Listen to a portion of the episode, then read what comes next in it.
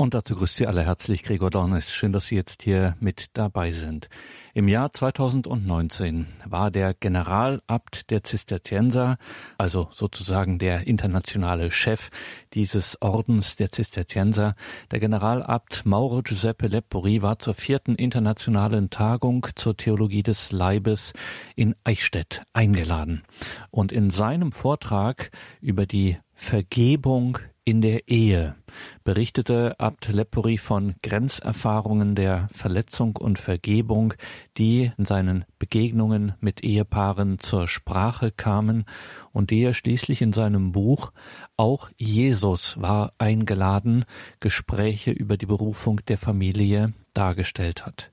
Diese Gespräche, so Ablepori, laden dazu ein, das Wesen der Liebe in ihrer Tiefe neu zu betrachten und so könne unser Leben zum Ort einer Wandlung von Wasser in Wein, von Leere in Fülle sein. Ein, so wörtlich Ablepori, Ort des Wunders. Schon jetzt der Hinweis auf die Details zu dieser Sendung. Da finden Sie, liebe Hörerinnen und Hörer, die näheren Angaben zum Buch. Auch Jesus war eingeladen. Gespräche über die Berufung der Familie. Dazu haben wir in der Katechismusreihe auch ein Gespräch geführt. Das haben wir auch verlinkt in den Details zu dieser Sendung. Hören Sie hier und heute diesen Vortrag aus dem Jahr 2019 des Generalabtes der Zisterzienser Mauro Giuseppe Lepori, gehalten bei der vierten internationalen Tagung zur Theologie des Leibes in Eichstätt über die Vergebung in der Ehe. Ja, in meinem Leben das in der Heillosigkeit Gott geweiht ist, bin ich von Anfang an stets begleitet gewesen von Menschen, die zur Ehe berufen sind.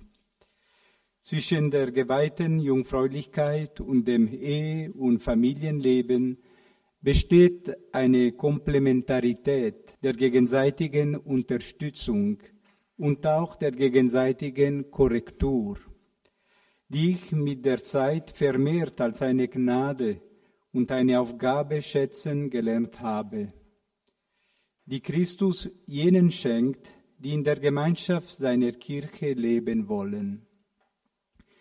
Ich befand mich somit in Begleitung mit zur Ehe berufenen Menschen auf allen Etappen und Ebenen des Weges, von jungen, frisch Verliebten bis zu betagten Paaren, die ihre Berufung während 50 Jahren und mehr gelebt haben, mit Personen, die den Schmerz der Witwenschaft tragen, wohl die definitivste Form der Partnerschaft, weil sie eine Liebe einschließt, die stärker ist als der Tod.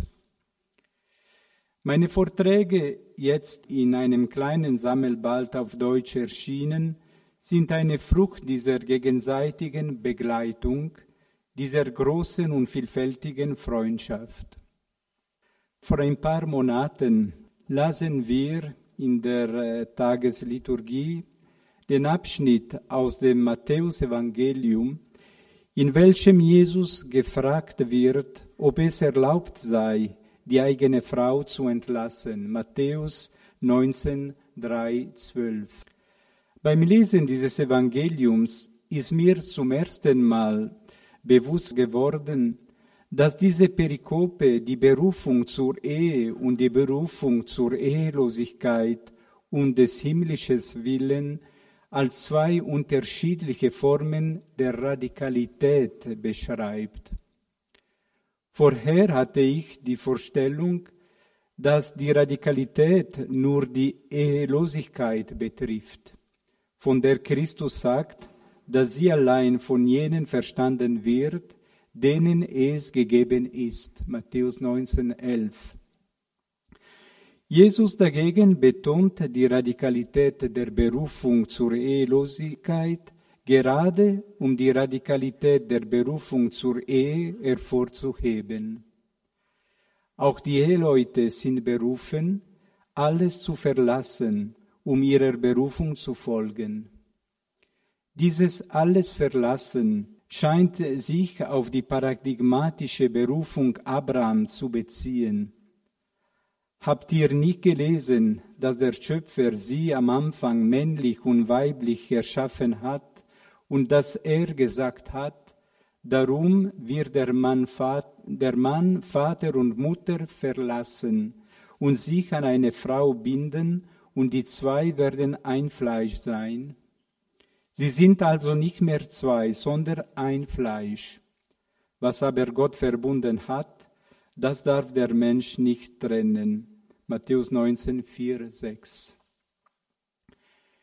Jesus spricht gleich anschließend von der Ehelosigkeit um des himmlischen Willen und das deshalb, weil die Jünger erschrockenen auf die Unauflöslichkeit der Ehe reagieren und den Zölibat als bequemerer Weg sehen als Flucht vor der Radikalität des Ehelebens.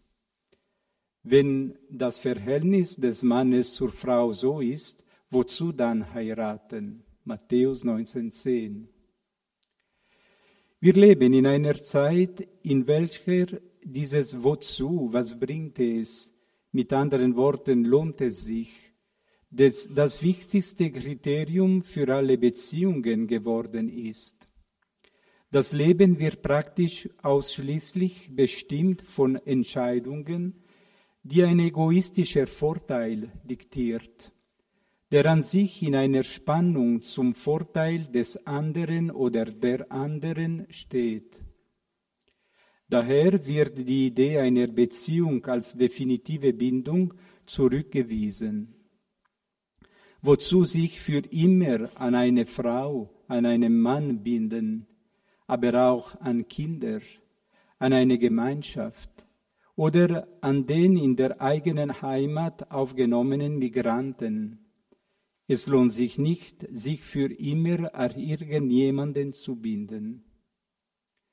Auf diese spontane Reaktion seiner Jünger, die den Wert der Ehe wie auch der Ehelosigkeit mindert, antwortet Jesus nicht mit einer moralisierenden Rede, oder einem ungeduldigen Vorwurf und ebenso wenig mit einer Katechese über die Ehe. Er antwortet mit einer ganz kurzen, aber einschneidenden Katechese über die christliche Jungfräulichkeit. Manche haben sich selbst dazu zu Eunuchen gemacht, um des Himmelreiches willen. Wer das fassen kann, fasse es. 1912. Jesus will den tiefen christlichen Sinn des Vorteils, des Gewinns hervorheben, der wichtiger ist für die Beschaffenheit unseres Herzens als die Art und Weise, die eigene Sexualität zu leben, wichtiger als die Lebensentwürfe, für die wir uns entscheiden oder nicht entscheiden. Das Problem besteht nicht in erster Linie in der Wahl zwischen Ehe und Ehelosigkeit, sondern darin, sich im Lichte Jesu Christi bewusst zu werden, dass das Leben nur dann einen Sinn hat, wenn es hingegeben wird. Jesus spricht von der Jungfräulichkeit als von einem Versicht um das Himmelreiches willen, also Verzicht für etwas, das größer ist. Der Mensch wird von Ursprung her zur Wahrnehmung geführt, dass die Selbsthingabe dem menschlichen Herzen mehr entspricht als das Verfolgen eigener Interessen. Gott hat bei der Erschaffung dem Mann und der Frau das Gespür in Herz gelegt, dass sie einander entsprechen und das stimuliert sie zur gegenseitigen Hingabe. Adam verleiht seinen Staunen Ausdruck, als er in sich eine vollkommene Übereinstimmung mit der Alterität Evas spürt. Genesis 2, 23. Im Gegensatz zur Nichtübereinstimmung die er gegenüber allen anderen beseelten Geschöpfen empfand.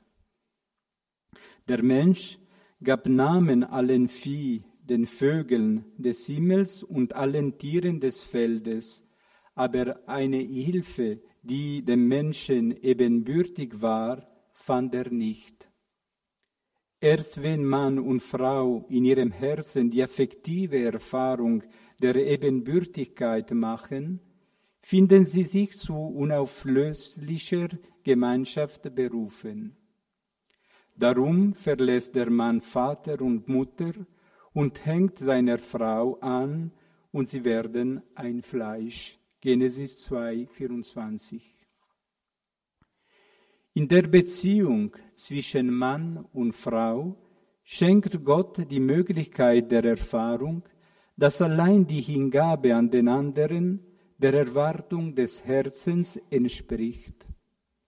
Deshalb ist der Verzicht auf die Ehe um egoistischer Vorteile willen vor allem ein Verrat an der Natur unseres Herzens. Auch die Ehelosigkeit hat nur dann einen Sinn, wenn sie Hingabe des Lebens ist. Hingabe für ein Reich, das nicht unser Reich ist, sondern das des Himmels, das Reich Gottes. Die Radikalität sowohl der Ehe als auch der Verzicht auf die Ehe besteht in der unbedingten Forderung der Selbsthingabe, damit die Wahl des Standes dem Wesen und dem Glück unseres Herzens entspreche.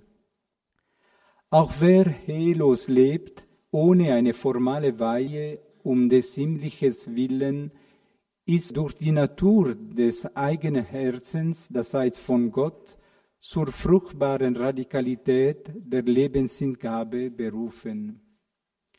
Denn das freie und zur Liebe fähige Herz ist die grundlegende Berufung des Menschen, jedes Menschen.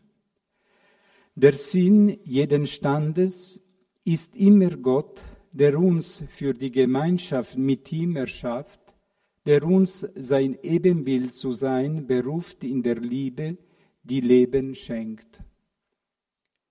Die eigentliche Versuchung, welche die Jünger offenbaren mit ihrer Bemerkung, wozu heiraten, besteht darin zu denken, dass das Leben sich entfalten kann, ohne dass es hingegeben wird.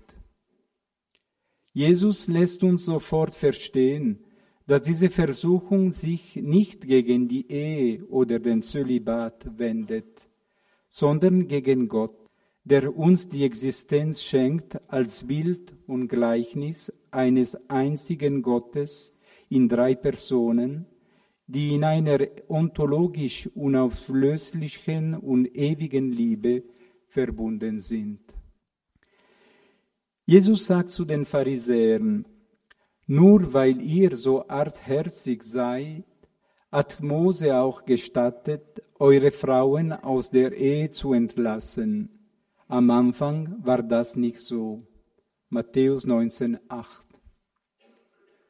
Jesus weiß sehr wohl, dass am Anfang die Sünde nicht war und dass die Forderung der Unauflöslichkeit wie jede Forderung der Lebenshingabe nicht wiederholt werden kann, ohne auf die Wirklichkeit der Sünde Rücksicht zu nehmen, die sich in die Beziehungen einschleicht wie das ja tatsächlich zwischen Adam und Eva sofort geschehen ist.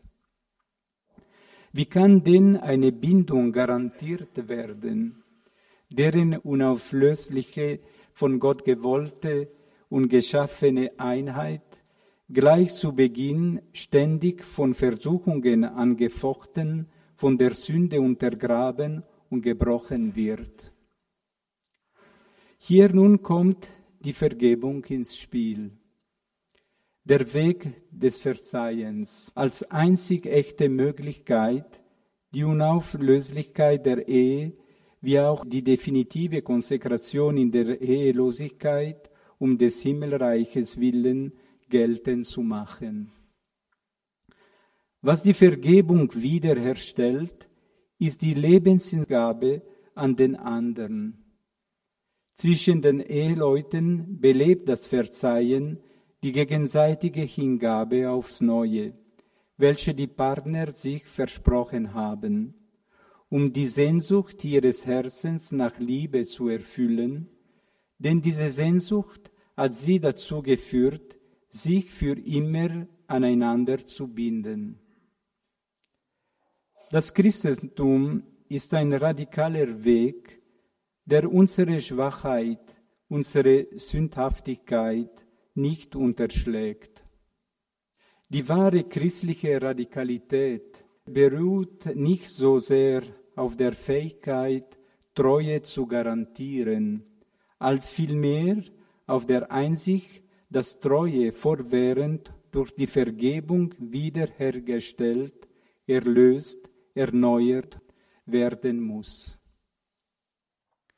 Jesus weiß, dass er von Petrus und den anderen nicht verlangen kann, siebzigmal, siebenmal nicht zu sündigen, wohl aber siebzigmal, siebenmal zu vergeben.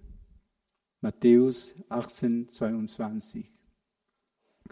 Das bedeutet, dass nun die Barmherzigkeit die Conditio sine qua non der Treue zu jeder Berufung ist, weil sie die Voraussetzung für jede unbegrenzte Treue zu den Beziehungen ist, auf denen sie gründet. Durch die Bekräftigung der Unauflöslichkeit der Ehe gegenüber deren scheinbaren es lohnt sich nicht, wenn menschliche Zerbrechlichkeit die gegenseitige Inhabe der Partner bedroht, verschiebt Jesus gewissermaßen die Ebene der Vorteilhaftigkeit, das heißt die Ebene dessen, was ein Gut ist für das Leben jedes Mannes oder jeder Frau. Der wahre Vorteil jeder Bindung, der wahre Vorteil jeder definitiven Treue ist gerade die Möglichkeit, in deren Sphäre das Geheimnis der Erlösung zu leben. Das bedeutet, dass die definitive Bindung in uns und unter uns erfahren lässt, was es bedeutet, Gottes Abbild ihm ähnlich zu sein, in der von Christus und in Christus vollkommen offenbarten Gestalt, in der Barmherzigkeit. Seid barmherzig, wie auch euer Vater barmherzig ist. Lukas 6, 36. Die Barmherzigkeit, die Vergebung, ist nicht mehr nur pure Wiedergutmachung oder Reparatur von etwas Kaputten, Unschönen oder Zerbrochenen. Barmherzigkeit ist das Herz unserer Ebenbildlichkeit mit Gott und folglich die volle Verwirklichung unserer Bestimmung, die Erfüllung unserer menschlichen Lebens, unserer Berufung, es geht nicht darum, die Barmherzigen zu spielen, sondern barmherzig zu sein, wie der Vater. Die Barmherzigkeit ist unsere Vergöttlichung in Christus durch das Wirken des Heiligen Geistes. Deshalb ist die Vergebung in der Ehe wie in jedem Stand nicht der Pannenstreifen, auf den man einspurt, wenn man merkt, dass etwas nicht stimmt mit dem Auto. Sie ist die Hauptstraße, der Königsweg. Die Vergebung beschränkt sich nicht darauf, das Eheleben zu reparieren. Sie macht es erst möglich. Sie ermöglicht, dass man es lebt und in Fülle lebt. Wir wissen, dass das Seid barmherzig, wie auch euer Vater barmherzig ist, des Lukas, dem Seid vollkommen, wie euer himmlischer Vater vollkommen ist, im Matthäusevangelium entspricht. Das bedeutet, dass die Ehe wie jedes menschlichen Leben und jede menschliche Beziehung ihre Erfüllung und Vollendung erreicht, wenn sie in gegenseitiger Barmherzigkeit gelebt ist, wenn ihre wahre Substanz die Vergebung ist. Das Bewusstsein, dass die Barmherzigkeit die wahre Fülle und Vollkommenheit des Lebens ist, das heißt ein Herz zu haben, das die Schwäche des anderen verzeiht, lässt uns das eigentliche Problem in der ehelichen Beziehung verstehen, auf das Jesus in seiner Antwort auf die Frage der Pharisäer hinweist. Das Problem sind nicht so sehr die Unzufriedenheit und Spannungen, die es zwischen Mann und Frau geben kann, sondern die Hartherzigkeit, mit der wir ihnen begegnen. Nur weil ihr so hartherzig seid, hat Mose euch erlaubt, eine, eure Frauen aus der Ehe zu entlassen. Am Anfang war das nicht so. Matthäus 19,8. Ich glaube, wir können diese Worte nicht nur in dem Sinn verstehen, dass am Anfang die Trennung nicht erlaubt war, sondern dass am Anfang das Herz nicht aus Stein war, dass es sich nicht der Zärtlichkeit und dem Erbarmen verschloss. Jedes Mal, wenn wir über die Ehe oder jede andere Berufung nachdenken, sollten wir Jesus und uns sagen lassen, dass das eigentliche Problem nicht die Gesetze und auch nicht die Fehler sind, deren wir uns gegenseitig schuldig machen. Das eigentliche Problem ist die Natur unseres Herzens, das nicht dazu geschaffen ist, aus Stein zu sein, sondern ein Herz aus Fleisch wie der Prophet Ezechiel sagt. Nur in einem Herzen aus Fleisch lässt der Heilige Geist die barmherzige Liebe des Vaters fließen, wie aus dem durchbohrten Herzen Christi. Vergleich Ezekiel 33, 26, 27. In diesem Zusammenhang gibt es eine interessante Vorstellung, die im Kapitel 19 des Matthäus Evangelium wiedergegebene Diskussion über Ehe und Jungfräulichkeit folgt unmittelbar auf die Unterweisung über die Vergebung, die Jesus in das Gleichnis von den zwei Gläubigern kleidet. Es ist seine Antwort auf die Frage des Petrus, ob man bis siebenmal verzeihen muss. Matthäus 18, 21, 35. Das Gleichnis von den zwei Gläubigern, wie auch das Gebet des Vaterunsers, definiert die Sünde mit dem Begriff der Schuld. Das hilft uns, die Vergebung im Sinn des Erlassens zu verstehen. Das heißt, als Entscheidung des Gläubigers darauf zu verzichten, um Schuldner zurückzubekommen, was dieser ihm schuldet. Nachlass der Schuld ist in der Sprache der Bibel die Barmherzigkeit Gottes, die wir nachzuhamen berufen sind. Der heilige Paulus spricht von einer Schuld der Liebe, um Freiheit und Bindung in der Beziehungen zwischen Brüdern und Schwestern der christlichen Gemeinde zu beschreiben. Bleibt niemand etwas schuldig, nur die Liebe schuldet einander immer. Römerbrief 13.8 Die Beziehung in der Ehe ist geradezu paradigmatisch für diese Forderung, sich gegenseitig nur die Liebe schuldig zu sein, so dass sie auch ein gültiges Bild für die Beziehung Christi zur ganzen Kirche ist, wie der heilige Paulus in Epheserbrief 5, 21, 33 betont. Indem der Apostel Paulus die Beziehung zwischen Eheleuten gleichsetzt mit der Beziehung Christi zur Kirche, definiert er eindeutig die neue christliche Natur der Liebesschuld, welche alle Eheleute, auch die heidnischen, betrifft.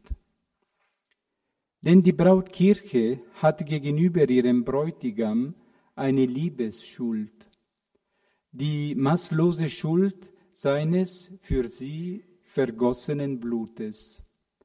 Eine Blutschuld, welche die Liebe der ganzen Kirche verdient, der Kirche, die bestimmt ist, die gesamte Menschheit aller Zeiten zu umfassen, weil Christus für alle gestorben ist und will, dass alle Menschen Heil erlangen. Die Schuld der Kirche ist in Wirklichkeit jedoch ein Kredit, weil Christus sein Blut vergossen hat, um die Schuld von uns Sündern ohne Gegenleistung aufzuheben. Ihr wart tot infolge eurer Sünden, und euer Fleisch war unbeschnitten. Gott aber hat euch mit Christus zusammen lebendig gemacht und uns alle Sünden vergeben. Er hat den Schuldschein, der gegen uns sprach, durchgestrichen und seine Forderungen, die uns anklagten, aufgehoben. Er hat ihn dadurch getilgt, dass er ihn an das Kreuz geheftet hat.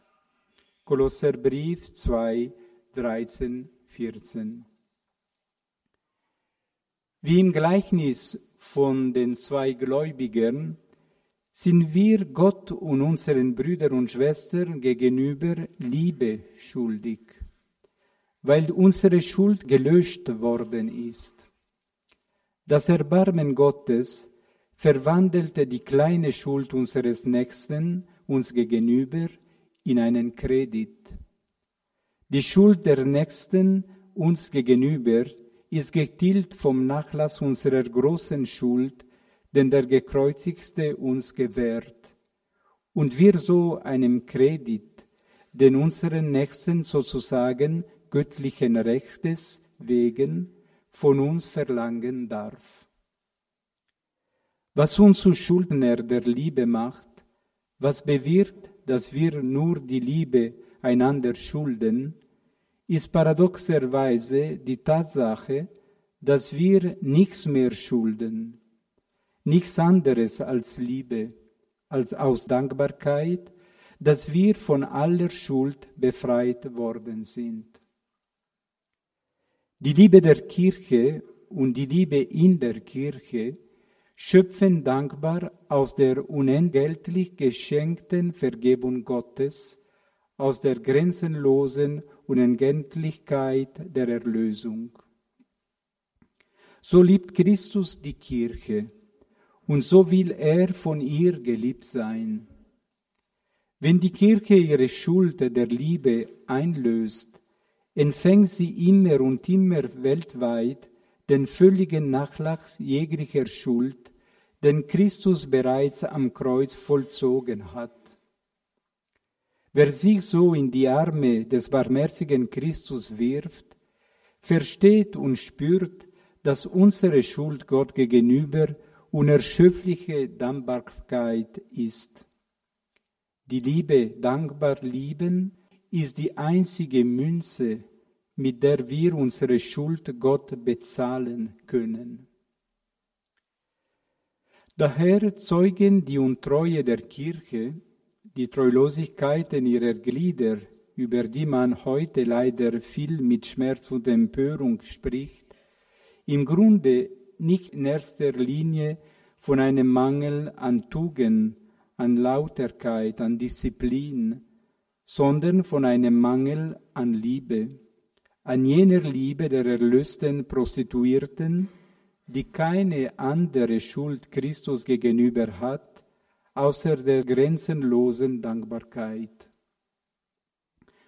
Angesichts der Treulosigkeiten und Sünder der Glieder der Kirche müsste die erste Frage, die wir uns stellen, lauten, ob nicht die Liebe der Braut erkaltet ist, die erste Liebe, die wesentliche Liebe, von welcher der Zisterzienserautor des 12. Jahrhunderts Wilhelm von St. Thierry mit Blick auf die monastische Berufung sagt, sie sei geboren worden, als die Erinnerung an sein des Christus vergossenes Blut noch frisch war und in den Herzen brannte.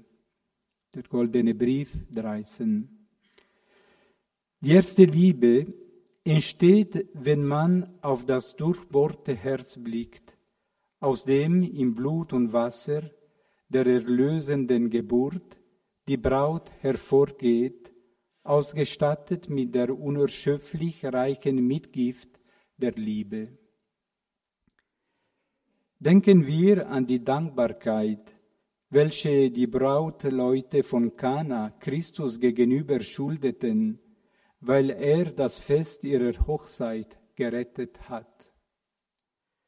Nur auf diesem Hintergrund der Dankbarkeit Christus gegenüber bekommt die Vergebung in der Ehe ihren tiefen Sinn und ist immer Erfahrung von Erfüllung, selbst wenn sie sich notwendigerweise in Nachlassen und bedeutender kleinen Schulden konkretisiert, wie die hundert Denare, die der zweite Schuldner dem ersten schuldete, welchem dagegen zehntausend Talente nachgelassen wurden. Während eines ganzen Lebens einen Fehler oder eine Schwäche des Gatten, der Gattin zu ertragen, kann ebenso und vielleicht noch schwieriger sein, als eine schwere punktuelle Treulosigkeit zu verzeihen. Denken wir daran, dass die Liebe der Brautkirche sich im Martyrium ausdrückt, sei es das Gewaltsame, das den Kopf abschlägt, sei es das der kleinen Nadelstiche, wie die heilige Therese von Lisieux sagte, das heißt der Geduld in der endlos sich wiederholenden Alltäglichkeit. In beiden Märtyren äußert sich und vollzieht sich die gleiche Liebe, die wir dem Erlöser schulden. Wir sehen oft das Verzeihen zu sehr als schmerzliche Bus Busübung. Gewiss, vergeben ist ein Versicht. Man muss etwas von sich aufgeben, sozusagen ins Feuer der Liebe werfen. Auch wenn diese Liebe, die uns an den anderen bindet, nur noch Glut unter der Asche ist, um diese Liebe zu unterhalten. Aber seit der Sohn Gottes für uns am Kreuz gestorben ist, kann aus diesem ins Feuer werfen unserer selbst nur eine eucharistische Handlung werden, eine Danksagung an Gott. Jetzt gibt es kein anderes Opfer mehr außer der Eucharistie.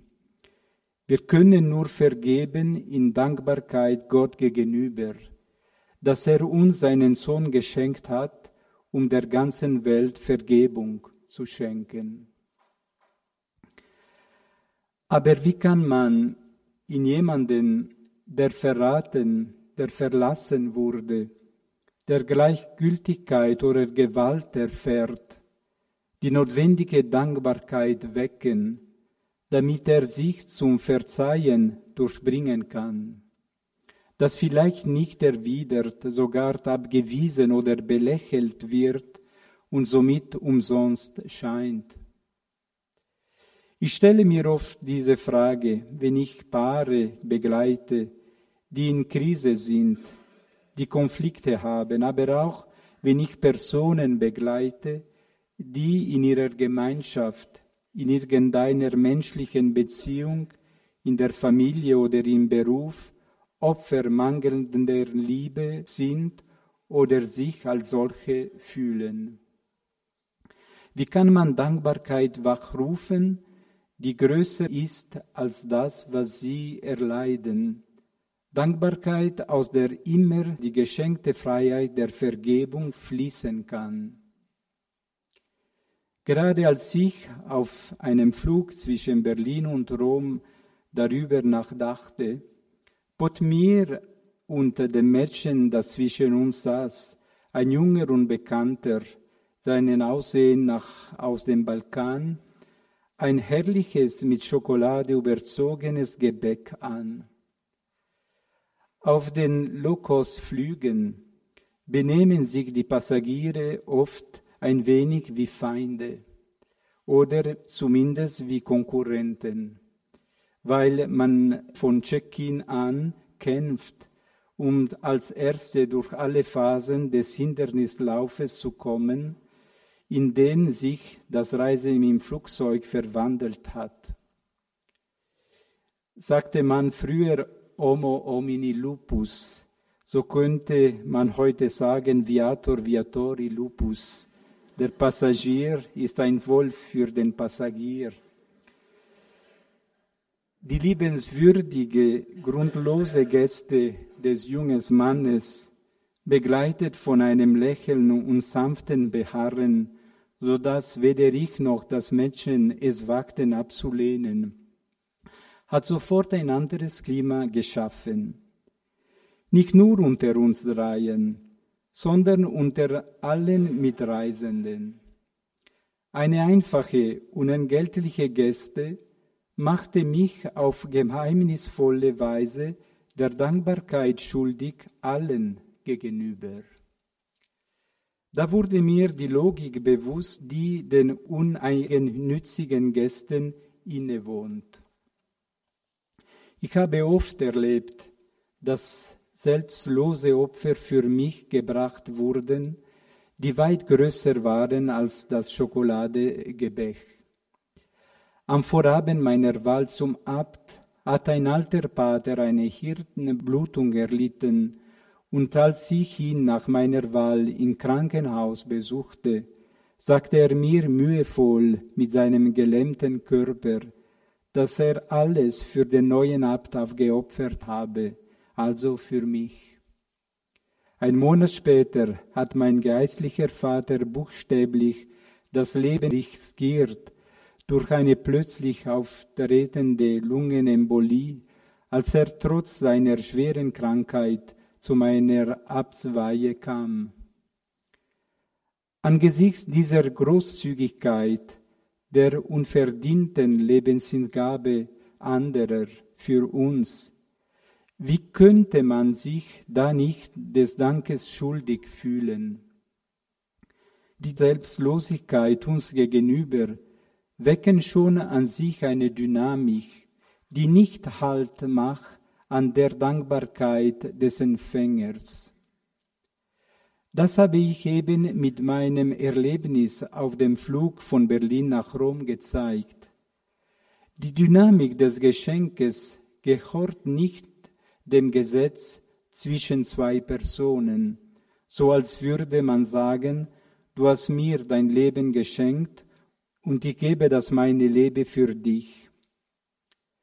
Das ist im Grunde genommen einfache Gerechtigkeit, nicht Dankbarkeit.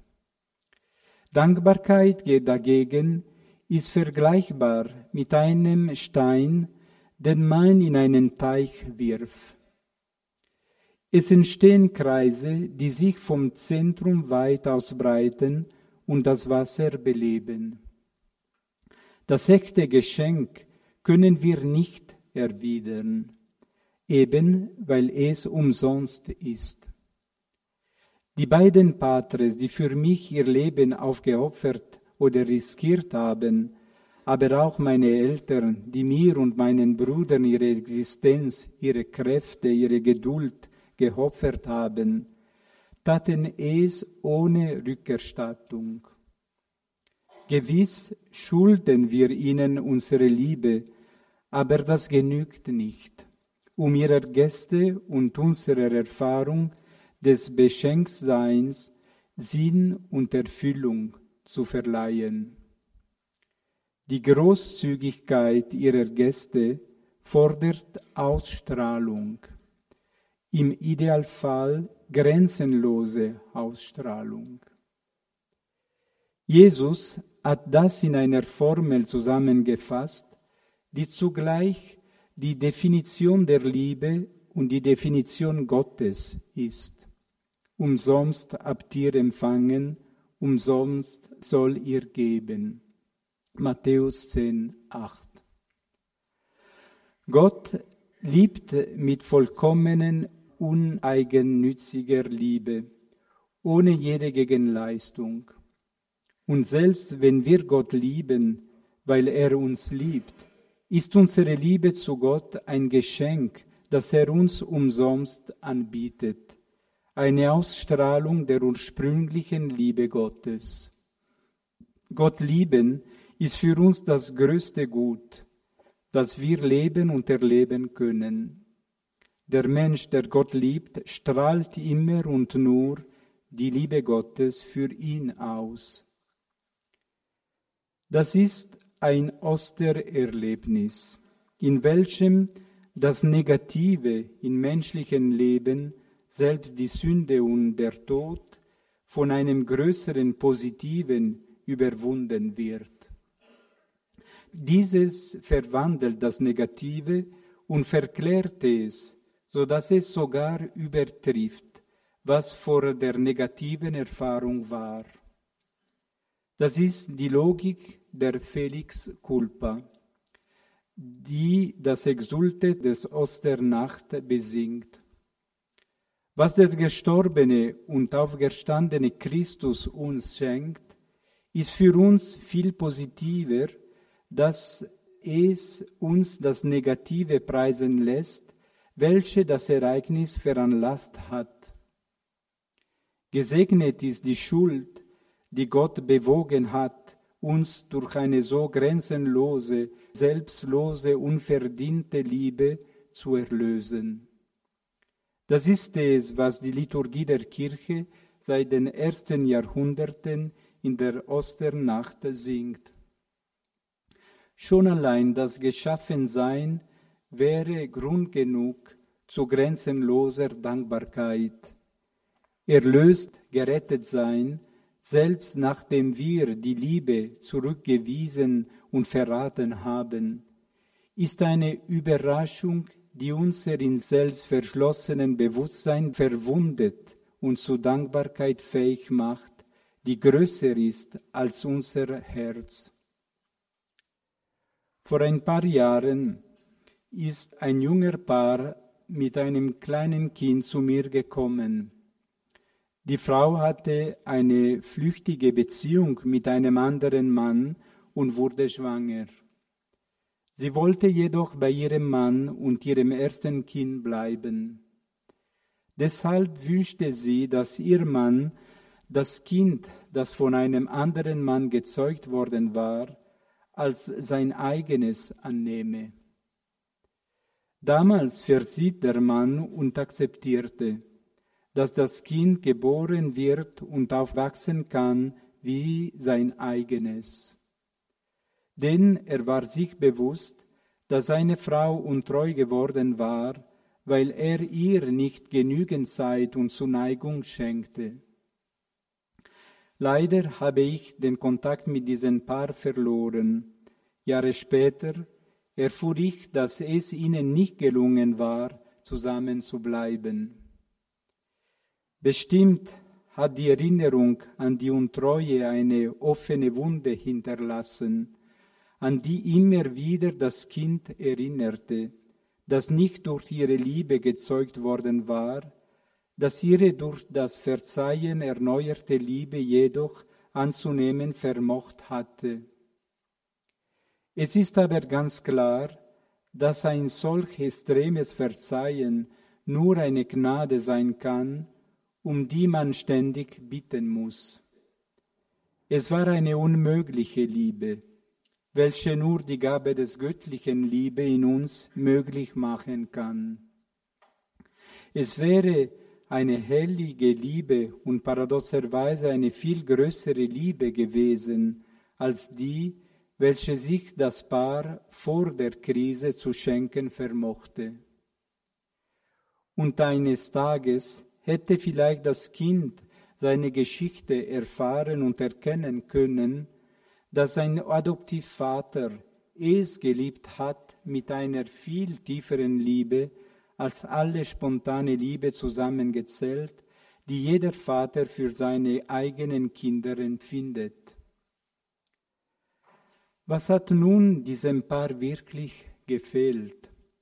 Was hat sie gehindert, durch ihre Krise hindurch zu erleben, dass alles eine Felix culpa sein konnte, die ihnen eine positivere und schönere Erfahrung der Erlösung zu vermitteln vermochte, als die Beziehung, die sie vor ihrem Fall hatten. Je mehr Zeit vergeht, je mehr Ehepaare und Personen ich auf dem Weg ihrer Berufung begleite, umso weniger suche ich bei den anderen die Verantwortung für das, was nicht geht. Ich habe verstanden, dass ich sie in mir selbst oder her in uns suchen muss, in uns der Kirche, der christlichen Gemeinschaft.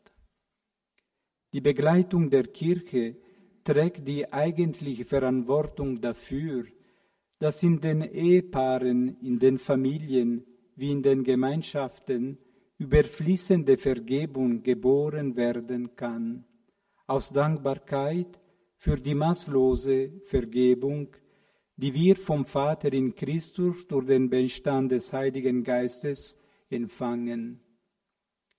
Mit anderen Worten, nur wenn die Kirche ein klares Zeugnis und eine echte Erfahrung der österlichen Erlösung durch Christus vermittelt, werden die einzelnen Personen oder Ehepaare fähig, diese Erfahrung auch in ihrem Leben und in ihrer Geschichte zu machen. Wir laufen heute Gefahr, in eine zu strafrechtliche Vorstellung der Verantwortung der Kirche und in der Kirche zu schlitten. Angesichts der Tragödie vieler Geistlicher, die sich schwerer Vergehen schuldig gemacht haben, anerkennen wir, dass die Kirche verantwortlich ist für die Wiedergutmachung der Fehler. Das ist gut, richtig, das schulden wir. Wir dürfen jedoch nicht vergessen, dass die Kirche vor allem verantwortlich ist für die Weitergabe des Guten, der großen Gaben, des reichen Schatzes, der Gnaden und des Lebens, mit denen ihr göttlicher Bräutigam sie ausgestattet hat. Und das ist noch wichtiger als das Wiedergutmachen der Vergehen. Die Kirche ist in erster Linie verantwortlich dafür, dass die Erfahrung der Erlösung vom Bösen, die Erfahrung der Barmherzigkeit, der Gnade, der Vergebung vermittelt wird. Vor allem aber die Dankbarkeit, die wir dem Herrn schulden für die Erlösung. Die Kirche ist nicht nur dann eine untreue Braut, wenn ihre Glieder sündigen, sondern vor allem, wenn sie die Gnade Christi, die österliche Freude der Erlösung nicht weitergibt. Die Kirche ist eine treulose Braut, wenn sie nicht verkündigt, wenn sie nicht der ganzen Welt das weitergibt, was sie vom auferstandenen Herrn empfängt, nämlich sein Evangelium, seine Sakramente, den Glauben, die Hoffnung, die Liebe. Die Kirche wird untreut, wenn sie nicht verantwortlich fühlt für die Vermittlung des Heiligen Geistes, der seit Pfingsten über sie ausgegossen wird, der unaufhörlich weht und das Feuer der Liebe belebt, der für alle als Geschenk Gottes ohne Maß bestimmt ist. Diese positive und missionarische Bewusstseins der Verantwortung der Kirche das seit dem Zweiten Vatikanum alle Päpste wachzuhalten versucht haben, hilft uns im Glauben und großzügig die Wechselbeziehung unter den verschiedenen Gliedern des Leibes Christi zu leben. Sie lässt jeden Glied in der Gemeinschaft die Kraft und Liebe finden, die ihm die Erfüllung seiner Aufgabe, seiner Berufung und Sendung möglich machen. Durch dieses Bewusstsein gebe ich mir immer mehr Rechenschaft darüber, dass die Qualität der Liebe und der Vergebung, zu der die Leute berufen sind, nicht von selbst aufrechterhalten bleibt. Sie ist angewiesen auf die Synergie der Gemeinschaft mit anderen Lebensständen, mit den anderen Gliedern des Leibes Christi, vor allem mit jenen in der Kirche, denen die Seelsorge anvertraut ist, und mit jenen, die den Versicht auf Ehe und Familie um des Himmelreiches willen leben. Wie ich bereits bei der Betrachtung über die Episode bei Matthäus 19 erwähnte, hat Jesus vielleicht gerade deshalb die Berufung zur geweihten Jungfräulichkeit gestiftet, in dem Moment, wo er die Unauflöslichkeit der körperlichen Einheit der Heleute bestätigte. Er wollte, dass es Menschen gibt, die unmittelbar das Geheimnis der bräutlichen Einheit der Kirche mit Christus leben, damit sie als Zeichen jede Unterstützung, die durch die Ehe berufen sind, in der Geschichte das tiefe Geheimnis Christi und der Kirche zu verkörpern. Mir ist klar geworden, dass ich für jenes Paar in Krise, von dem ich erzählt habe, nicht diese Unterstützung war dass ich nicht die Erfahrung der Umarmung, welche die Kirche schenkt, zu vermitteln vermochte. Ich habe sie vielleicht am Anfang dazu geführt, zu verzeihen und sie darin unterstützt, aber ich habe sie nicht begleitet, das auch weiterhin zu leben. Und vermutlich haben auch andere Glieder der Kirche, andere Geweihte, andere Seelsorger, auch Laien und Familien, mit denen sie bekannt waren, es unterlassen, ihnen die Begleitung der Kirche auf ihrem schweren Weg zuzusichern. Das eigentliche Problem im Leben eines Ehepaares besteht nicht darin, sich dieses oder jenes zu verzeihen, sondern dass die Versöhnung, die Barmherzigkeit zu einem Weg wird, zu einem guten und frohen Lebensweg. Um Probleme und Schwierigkeiten eines jeden, besonders der Eheleute und Familien zu lösen, helfen Rezepte und Methoden nicht. Wir müssen gemeinsam gehen. Wie Jesus die verwirrten und traurigen Jünger von Emmaus begleitet hat, die vielleicht ein Ehepaar waren. Er ist einfach mit ihnen gegangen. Er hat mit ihnen gesprochen. Er hat sie unterwiesen, sie korrigiert. Das alles hat er ihnen geschenkt mit seiner Begleitung auf ihrem Weg. Erst am Brotbrechen haben die beiden erkannt, dass es Jesus war, der mit ihnen unterwegs war.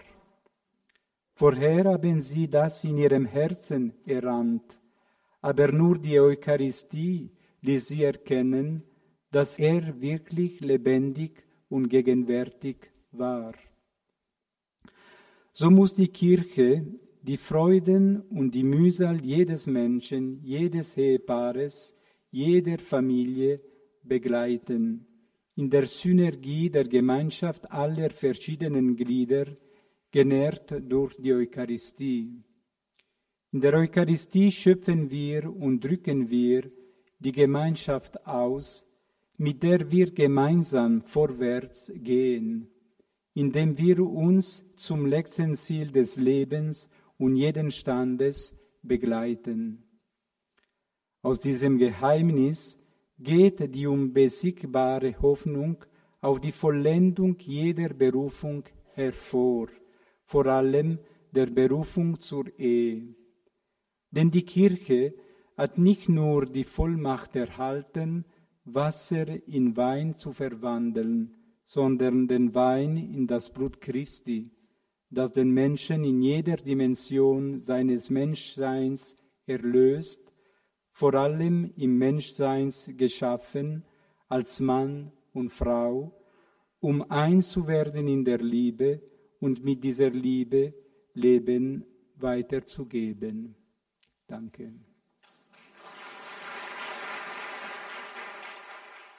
In dieser Sendung hörten Sie den Generalabt der Zisterzienser Mauro Giuseppe Lepori mit einem Beitrag von der vierten internationalen Tagung zur Theologie des Leibes in Eichstätt im Jahr 2019. Liebe Hörerinnen und Hörer, diesen Vortrag kann man nicht nur nachhören, wie Sie das gewohnt sind, auf einer CD und in unserer Mediathek auf horeb.org beziehungsweise in der Radio Horeb App. Man kann das auch nachlesen in der Dokumentation der vierten internationalen Tagung zur Theologie des Leibes. Erschienen ist das im EOS Verlag. Die Angaben dazu haben wir in den Details zu dieser Sendung im Tagesprogramm auf horeb.org verlinkt.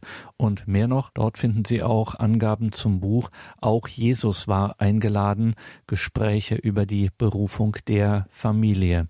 Das war 2019, als Ablepori diesen Vortrag hielt, gerade frisch herausgekommen, sein Buch auf Deutsch Auch Jesus war eingeladen, Gespräche über die Berufung der Familie, ebenfalls erschienen im EOS Verlag. Danke Ihnen allen fürs Dabeisein. Bleiben Sie dran. Alles Gute und gottesreichen Segen wünscht Ihr Gregor Dornis.